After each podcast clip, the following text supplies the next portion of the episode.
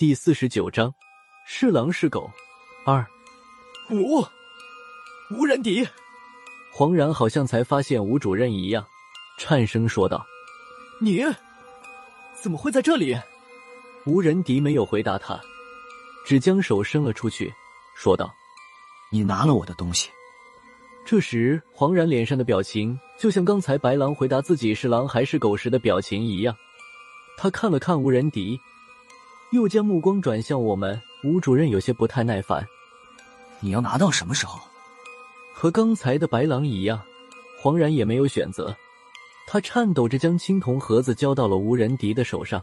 这时，他好像突然想到了什么事情，一转身朝出口的方向跑去。吴仁迪也不追赶，他把玩着手里的青铜盒子，任由黄然跑远。郝文明还有事要问黄然。看见他跑了，拉着我和孙胖子在后面紧追。黄然一直跑到前面的拐弯处，突然停住了脚步，面前又出现一个白头发的男人，拦住了他的去路。来人怀里抱着一只通体漆黑的猫，见到跑下来的黄然，淡淡的说道：“此路不通。”这个人黄然倒也认识，正是已经随着高亮他们进了假妖种的杨军。黄然看见了杨军之后。之前像是已经消失的伤痛突然又找了回来，他身子一侧歪，捂着胸前的伤口瘫倒在地上，豆大的汗珠顺着他的脖子一个劲儿的往下流。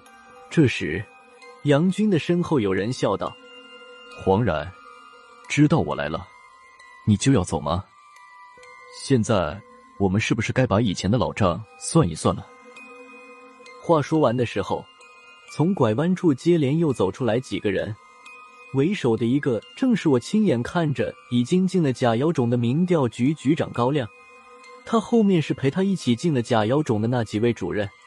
见到高局长出现，黄然反而坦然了，他没有理会高亮，捂着胸前的伤口，重重的喘了几口粗气，看着我说道：“我终于想起来下来这里之前忘了什么东西了。”我顺着黄然的话问道：“你想起什么来了？”黄然没回答我的话，他用没受伤的那只手捂住自己胸前的伤口，慢慢的坐到了地上，看着已经到了跟前的高亮，黄然说道：“高局长做的漂亮，我花费了三年的心血，连下辈子都赔进去了，没想到便宜还是被你占了。”高亮的心情看起来相当不错，他看着黄然有些颓废的神情，脸上的笑容又多了几分。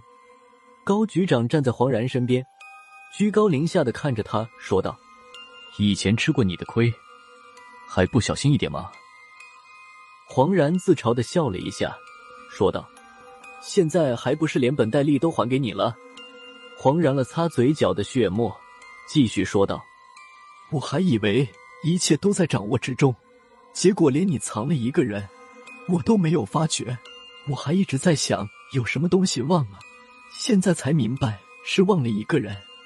高亮笑呵呵的听着，等到黄然说完，他才点了点头，笑着对黄然说道：“接着说，看看你到底明白了多少。”黄然也笑了一下，说道：“你带着几位主任赶到哨所的时候，好像是跟着一个向导来的吧？我只见了他一面，后来竟然彻底的将这个向导忘了。我就算记性再不好。”也不至于把一个大活人忘了吧？我还假设过你进假妖种的时候会买个保险，带上张之言或者蒙奇奇的其中一个，没想到你直接带着你的人就进去了，顺利的让我都觉得有些意外。现在想想，你有底牌没亮，自然有恃无恐了。